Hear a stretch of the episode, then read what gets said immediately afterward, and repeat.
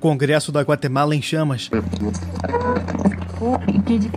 apoyamos a Vizcarra y tampoco estamos a favor de Merino. Nosotros queremos que la voz del pueblo sea escuchada.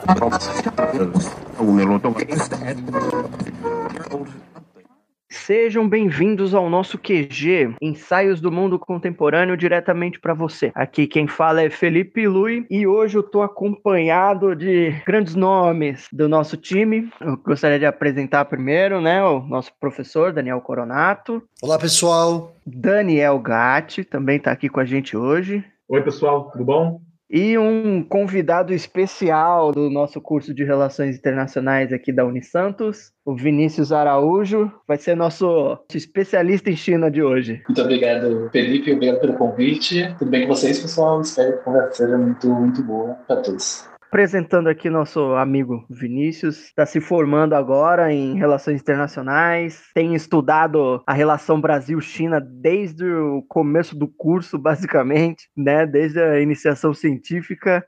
Apresentou recentemente aí o TCC sobre a relação Brasil-China. Então, assim, queria já aproveitar e perguntar para você o que você está percebendo nas relações internacionais, né? No caso do nosso país com com o restante do mundo, até inclusive com a própria China? Bom, primeiramente agradecer mais uma vez o convite, Felipe, professor Daniel também, a Daniel Gatti, e nós vivemos um momento único nas relações internacionais, especialmente desde a derrota do presidente Donald Trump nas eleições norte-americanas. Um momento em que o mundo se vira para acompanhar como será a transição de poder lá, que o mundo aguarda para ver qual vai ser a ação americana para com as relações com Pequim, duas potências que há um tempo andam com certos desentendimentos, e isso afeta diretamente o Brasil, é claro, Vale lembrar que mesmo com toda a aproximação brasileira à China, o Brasil nunca se afastou dos Estados Unidos ou sequer demonstrou essa vontade. Então, para o Brasil ainda, eu acho que é mais especial analisar esse momento, viver esse momento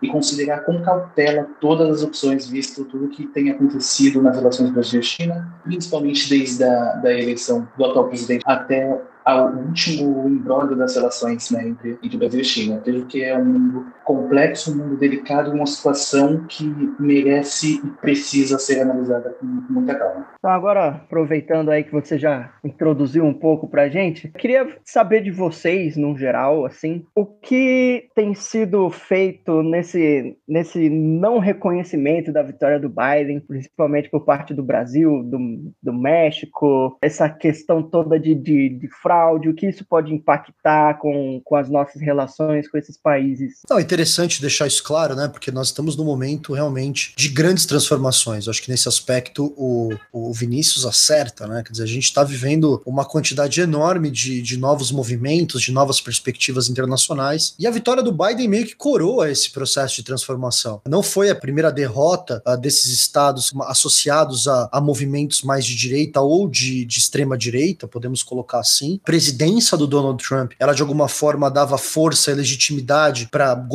desse tipo. E o fato é que o governo brasileiro, assim como outros governos, demorou para aceitar a, a, derrota, quer dizer, ainda não aceitou, né? Deu a impressão que ele havia aceitado, não aceitou. E outros governos que também demoraram num primeiro momento, no caso da China e da Rússia, é, já começaram a se posicionar de uma maneira diferente, entre outras coisas porque o fato está consumado. Parece que há no Brasil um certo negacionismo tão grande, né? Negacionismo de todas as áreas, que estão inclusive negando o fato de que a, a derrota do Trump é um fato consumado, inclusive já colocando ministros, colocando secretários, é, estruturando uh, o próprio governo. Então a gente está diante aqui de um, de um, de um dos movimentos mais sui generis mais estranhos, mais. Uh, e eu vou usar uma palavra que não tem nada de acadêmico, um momento maluco mesmo, mesmo da história do Brasil, que é negar a, a, a eleição dos Estados Unidos, que independente da, da posição do, do, governo em questão, nunca houve um governo na história do Brasil que tivesse um comportamento tão hostil com relação à administração americana. Nem no auge do período militar,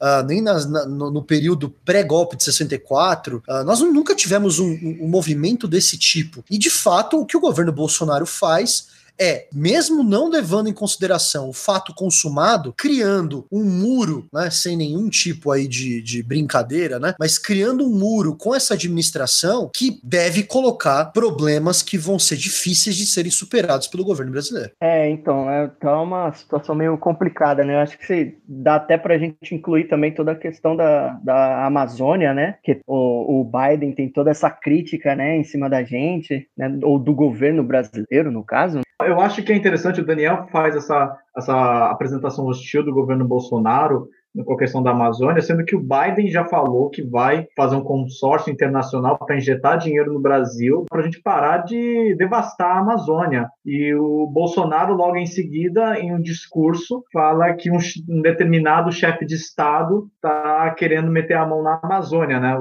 E que nós não podemos resolver isso só pela diplomacia. Quando acaba a saliva, tem que ter pólvora, né? O que teve de piadas na internet a respeito do Bolsonaro mencionando que tem que ter pólvora no, no caminho de negociações foi hilário, né? E interessante ele mencionar até e botar o, o chanceler Ernesto Araújo no meio. E é o que tudo indica, não teve é, uma contraafirmação por parte do nosso ministro das Relações Exteriores. Então, é muito preocupante você ter um governo que faz é, esse tipo de afirmação afirmação contra os Estados Unidos. O, o fato assim, a excentricidade não foi só brasileira no primeiro momento, né? Por exemplo, o México demorou também um bom tempo, Lopes Obrador, um sujeito meio confuso, né? Difícil de entender o que passa pela cabeça do Obrador. Ele também demorou no primeiro momento a, a aceitar, muito por conta de um jogo interno, né? Porque o, o Obrador ele já havia acusado outros rivais de fraude eleitoral nas suas derrotas de 2006 e 2012. Então, meio como ele, ele havia criado um certo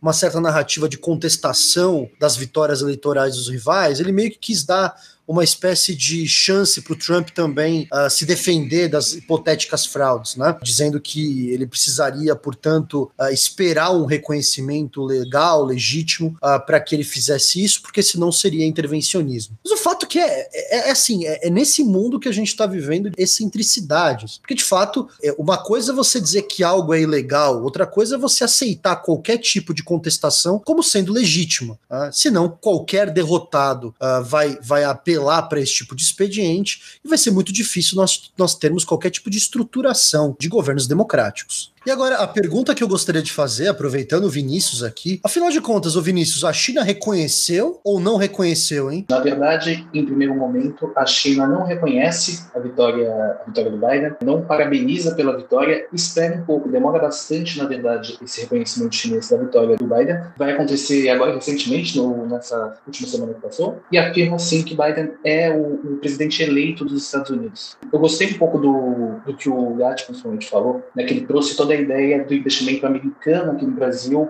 pela proteção da, da Amazônia. Nós temos agora, lançado em 2019, no fim de 2019, a iniciativa DFC, a Development Finance Corporation, que é uma espécie de Belt and Road Initiative norte-americana, uma espécie de mega projeto de infraestrutura financiado pelos Estados Unidos para competir com a, a chinesa. BRI que o Brasil não é convidado, conversava com o professor Daniel, inclusive, quando a China veio para cá no leilão universal de 2019, que o Brasil acaba não sendo convidado, mas algumas coisas já davam sinais né, de, de, de que o Brasil não seria convidado de fato para aquela iniciativa. O Brasil adota, desde a da campanha eleitoral do presidente Jair Bolsonaro, um tom mais beligerante para com a China, viagens realizadas para Taiwan, que é de reconhecimento chinês, a One China Policy trabalha com a ideia de que seus parceiros devem conhecer Taiwan e outros territórios como departamentos de, de gerenciamento chinês, de gestão chinesa, e o Brasil já se distancia um pouco disso, começando a se alinhar ao governo norte-americano. Eu acho que é legal fazer esse comentário, porque ao passo que, por exemplo, a China começa a normalizar, com muitas questões ainda nesse normalizar,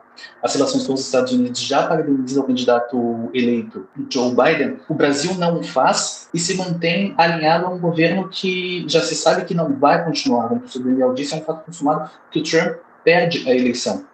né, que ele não vai continuar. E o Brasil continua nesse Brazilian Dream, por assim dizer, né, de que Trump se mantenha no poder, mas isso tem um custo, que é o custo de se afastar de algumas parcerias muito importantes, como é a China, hoje o maior parceiro comercial do Brasil, um dos maiores investidores do Brasil, se distanciar também da própria BRI, e a DFC também não é nada exato para cá, mas casa muito bem com esse momento que o Gatti falou da chegada norte-americana aqui com investimentos pela proteção da, da Amazônia e nesse momento que a DLC é lançada, competindo com a BRI, ano que vem teremos o leilão de 5G aqui no Brasil, e isso acaba colocando o nosso país em uma situação muito, muito delicada. Não, e, e é interessante, né, Vinícius, porque a excentricidade está em todos os lados, né? Eu acho que, na verdade, ela é, um, ela é o, a matéria-prima desse governo, porque, veja, eu não, eu não consigo detalhar o que isso significa, porque a gente entra realmente no, no na, na surrealidade. Um dos filhos do presidente da República fez comentário comentários verdadeiramente ofensivos, verdade ou não, comentários ofensivos sobre a China. Veja, eu não estou aqui entrando no mérito se o que ele disse é verdade ou não. Não cabe a discussão. Mas o fato é que ele foi comportamentos extremamente ofensivos. Tá? Deixando claro que eu discordo das opiniões dele. Mas eu não quero entrar nessa seara porque acho que ela atrapalha o tamanho da excentricidade da questão. Então, assim, Uh, ele faz comentários, a, embaixada, de maneira normal, diplomática, protesta, dizendo: olha, esse tipo de análise, é esse tipo de perspectiva atrapalha. Inclusive, acho que a gente tem que levar em consideração uma coisa fundamental: quer dizer, a China relembra o Brasil da importância política, econômica e da parceria. Então, e aí, o que você imagina, né? Que o governo brasileiro vai pedir desculpa? Talvez não. Talvez o governo brasileiro ignorasse a reclamação chinesa, podia ser. Né? Mas o governo brasileiro faz aquilo que é o pior, na verdade, mostrando que, na verdade, quem ofendeu o filho do presidente da República foi a China. É, é, é, é um nível de, de patrimonialismo, ainda que eu odeie esse conceito, é um nível de, é um nível de paternalismo uma coisa completamente fora da, da, do normal. E essa minha preocupação, ela tá posta aqui, quer dizer, qual é o impacto que nós vamos ter num país, e aí, se o Vinícius quiser complementar, o Gatti também, um país que já perdeu as pontes com os Estados Unidos, perdeu as pontes agora com a China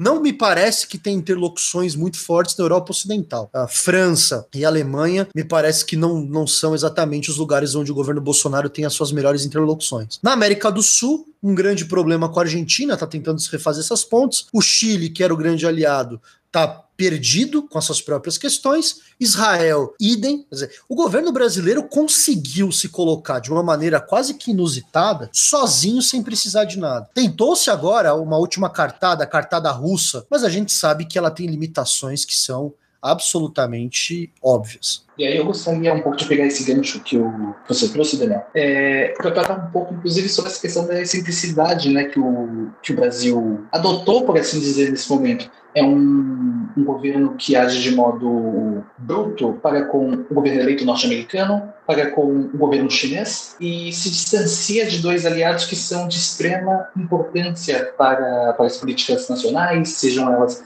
de cooperação política em âmbito multilateral, sejam elas econômicas, para nós é muito importante. Essa questão, inclusive, do, do Eduardo Bolsonaro criticar a China, não é de hoje que isso acontece, né, para dizer, mas dessa vez a resposta chinesa foi algo que nós não estávamos acostumados a ver. A China, de fato, pedindo um pedido de desculpas para o Brasil, é, retalhando aquilo e dizendo que poderiam haver consequências negativas dessa fala. Algo complexo e algo muito preocupante para, para o Brasil. Nós vimos com a parceria estratégica Brasil-China pautada desde o governo Itamar que vinha crescendo muito, com momentos de avanço, momentos de retração, com algumas explicações para isso, mas uma parceria que crescia dos dois lados, uma certa amizade, como disse a, a embaixada chinesa, que nesse momento está sendo prejudicada por algumas falas deste do filho do presidente, né, que também é presidente da Comissão de Relações Exteriores da Câmara dos Deputados. Então, é algo que, além de manchar a imagem do Brasil com a China, também não deixa um, ar muito legal nas relações exteriores do Brasil. Vale dizer também, né, toda essa questão por causa da, da internet, do 5G, trazendo essa ideia da Clean Network dos Estados Unidos. Lá, quando saiu o caso do Wikileaks e foi divulgado que a presidente, a ex-presidente Dilma foi espionada pela NSA, o Brasil, no âmbito dos BRICS, sob liderança à época chinesa e russa, traz a ideia de lançar o BRICS Cable, que seria uma espécie de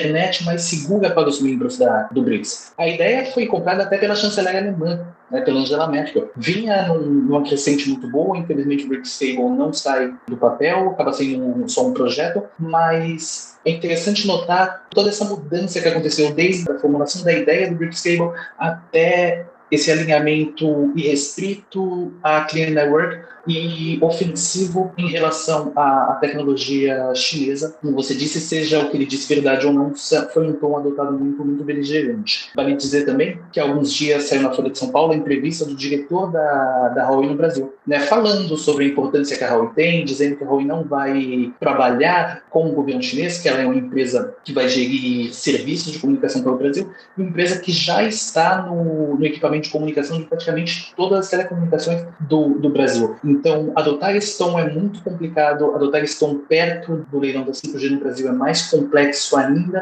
porque não se sabe quem vai ser autorizado, quem vai gerir, e se vamos ou não, no final das contas, ter que trocar todo o equipamento de telecomunicações do Brasil por causa de ações e falas impensadas para um governo que, como você disse, é um tanto quanto excêntrico para com seus principais parceiros, principalmente nesse momento só para fechar meio essa parte que o Vini comentou, o que a gente está vendo é o fim do pragmatismo, né? O pragmatismo do Brasil em, em relações internacionais está sendo jogado no lixo. É inadmissível que o Itamaraty critique a embaixada da China por ter se manifestado de maneira contrária às agressões feitas pelo filho do presidente. Isso não é nem um pouco diplomático. Não, e outra coisa, né, Gatti? Tem a questão toda do, do contexto, acho que você pode até falar melhor, dizer, de todo o contexto internacional que tem acontecido na região, né? Nós estamos tendo mudanças na Guatemala, mudanças no Peru, se quiser comentar um pouco, eu acho que ajuda para mostrar o quanto que o cenário atual está extremamente mais complexo. E essa perda desse pragmatismo é uma coisa que acaba prejudicando demais a, a política externa brasileira. Não, de fato. Agora você entregou de vez, porque quando a gente fala de Peru, a gente está falando de talvez a situação política mais complexa de toda a América Latina. O Peru teve uma troca de sequência de presidentes assim que assusta. Né? Acho que foram três, em uma semana foram três presidentes diferentes. É, me corrijam se eu estiver errado, mas para você ter uma mudança tão brusca como essa, gere uma mudança de conjuntura tremenda na região, porque é um entendimento assim para o Itamaraty tá tudo ótimo, né? Se o Trump não ganhou, a gente vai para a Rússia, a gente vai para os países ultraconservadores da Europa Oriental, dane-se a Argentina, porque eles não gostam dos argentinos, e o Peru tá pegando fogo se o Chile até tempos atrás estava com manifestações marcantes, o Peru está um caos completo. A mudança brusca do Peru em questões de política interna, que vão interferir na sua política externa de fato, são muito é, consideradas é, desastrosas para toda a região. E o Brasil, como líder, é, como supostamente sendo o líder da América do Sul, né? não sei se a gente pode colocar ainda o Brasil como líder das relações internacionais da região, o Daniel pode até comentar um pouquinho melhor sobre isso, é, preocupa porque a gente não teve nenhuma nota, pelo menos não do meu conhecimento, a respeito do, da situação interna do Peru. O Itamaraty não se manifestou. O Brasil, do tamanho que é, da importância regional que é, não fez nenhuma grande declaração de peso a respeito da situação do Peru, né? É um de presidentes assim que assusta tremendo na situação do Peru. Sem dúvida, quer dizer, e, e bom, o caso do Peru que você comentou é um caso maluco, né? Porque nós temos, nós tivemos, tivemos a eleição do Martim Vizcarra, que era foi presidente de 2018, 2020, né? Ele sofreu impeachment agora no, no mês de novembro, suspeito de, de suborno quando era governador ainda, né? E aí muito se questionou sobre o processo político que tinha sido feito no, no Peru. O, o Manuel Merino, que era o ex-chefe da Assembleia da República, ele vai assumir a presidência sem apoio da opinião pública. Vários setores políticos e sociais vão para a rua. Ele acaba renunciando cinco dias depois, e aí o Congresso peruano acaba elegendo o Francisco Sagasti, que é um presidente interino, um cara meio moderado, de um partido centrista. Mas a gente tem visto imagens de violência policial acontecendo no Peru e uma série de coisas completamente diferentes. Lembrando que na Guatemala aconteceu um fenômeno muito parecido, né, com a população indo à rua contra o presidente, o Alejandro Guiamatei, que é um presidente que também tinha vários problemas com relação à corrupção, muita gente atracando ele por não combater a questão da, da pobreza, e ele acabou renunciando também, uh, levando também também em consideração, colocando nessa ameaça também grandes dúvidas com relação ao jogo democrático. A gente deve lembrar que no caso do Peru nós tivemos uh, um processo confuso, na Bolívia nós tivemos um golpe de Estado há pouco tempo, no Chile nós tivemos diversas manifestações, na Venezuela também nós tivemos vários processos de disputa e tudo mais. Quer dizer, é, é um cenário local muito, muito complexo. E esse cenário complexo coloca esse pragmatismo brasileiro sob júdice, digamos assim. Interessante, é, só para finalizar aqui o que o Daniel está comentando, a Guatemala tá, não está no nível do Peru, mas, tá se, mas está se encaminhando para algo desse tipo, porque as manifestações que explodiram na Guatemala nas, nas, últimas duas semanas que a gente teve agora foram assustadoras. O povo foi às ruas, foi é, cobrar o presidente por combate à corrupção, teve a questão do orçamento que não foi muito bem elaborado, que não foi muito bem é, feito com transparência, né? Uma grande reclamação do povo da Guatemala estava nessa pauta. E é como você falou, o pragmatismo brasileiro é, vai ser testado, pragmatismo que não tem mostrado resultado. Então, assim, se 2020 a América Latina pegou fogo, 2021 a América Latina vai continuar pegando fogo e o Brasil vai ter que se posicionar de uma maneira mais, não vou dizer mais decente, mas vou dizer de uma maneira mais diplomática. Só se eu puder falar uma coisinha. É, eu enxergo um pouco que o Brasil se perdeu completamente, está um pouco perdido no, no, no que fazer, tanto com seus aliados mais próximos, inclusive na região, quanto com seus aliados principais, como China e Estados Unidos. É bem provável que essa situação, tanto no Peru quanto na Guatemala, não se resolva tão cedo, visto que no Peru o antigo presidente vai querer concorrer ao pleito ano que vem. Enquanto isso, teve também na própria Guatemala o presidente dizendo que os protestos eram contra, assim, eram algo como se fosse antidemocrático, né? Que era uma ameaça ao exercício de poder dele. Então, aparentemente, as coisas não vão se resolver tão cedo na América Latina, num geral, parece. Umas últimas considerações que vocês queiram fazer sobre a nossa, nossa situação ou o que a gente pode esperar aí para os próximos capítulos dessa novela latino-americana americana? Bom, é, eu vejo que esse fim de ano, pelo menos até o meio do, do, de 2021, será um ponto muito incisivo, muito decisivo das relações Brasil-China, a gente manter muito a atenção no que vai acontecer, desde a da chegada da vacina para a própria pandemia. O Brasil compra um pouco do discurso do vírus chinês, né? Então é algo para a gente manter muito, muita atenção. E o próprio leilão da 5G é algo para a gente olhar e acompanhar muito de perto e ver o que, que vai acontecer, qual é o futuro da relação Brasil e China, né? Essa relação que prosperou por muito tempo com um país de extrema importância para o, para o Brasil.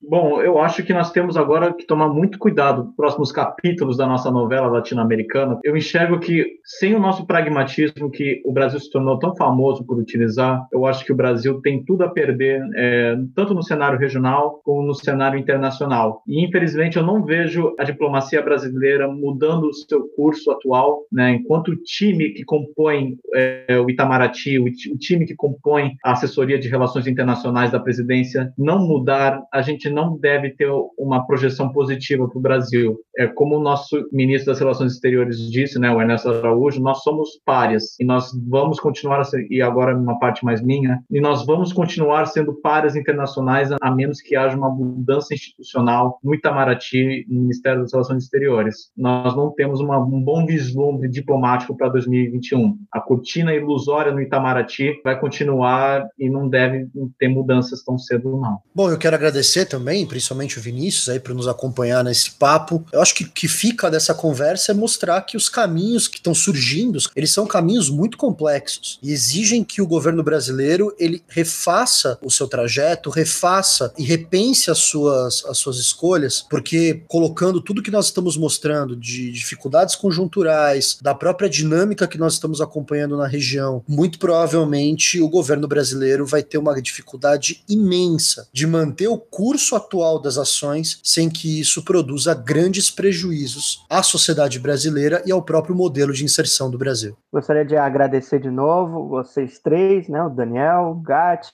o Vinícius, por ter aceitado o convite. Agradeço muito também pelo convite e foi um prazer para mim estar aqui com com vocês. O prazer é nosso, meu querido. assim a gente encerra o nosso QG de hoje. Convido vocês para seguir a nossa página no Instagram, arroba Quarentena Global. E fiquem saudáveis, fiquem seguros e até mais.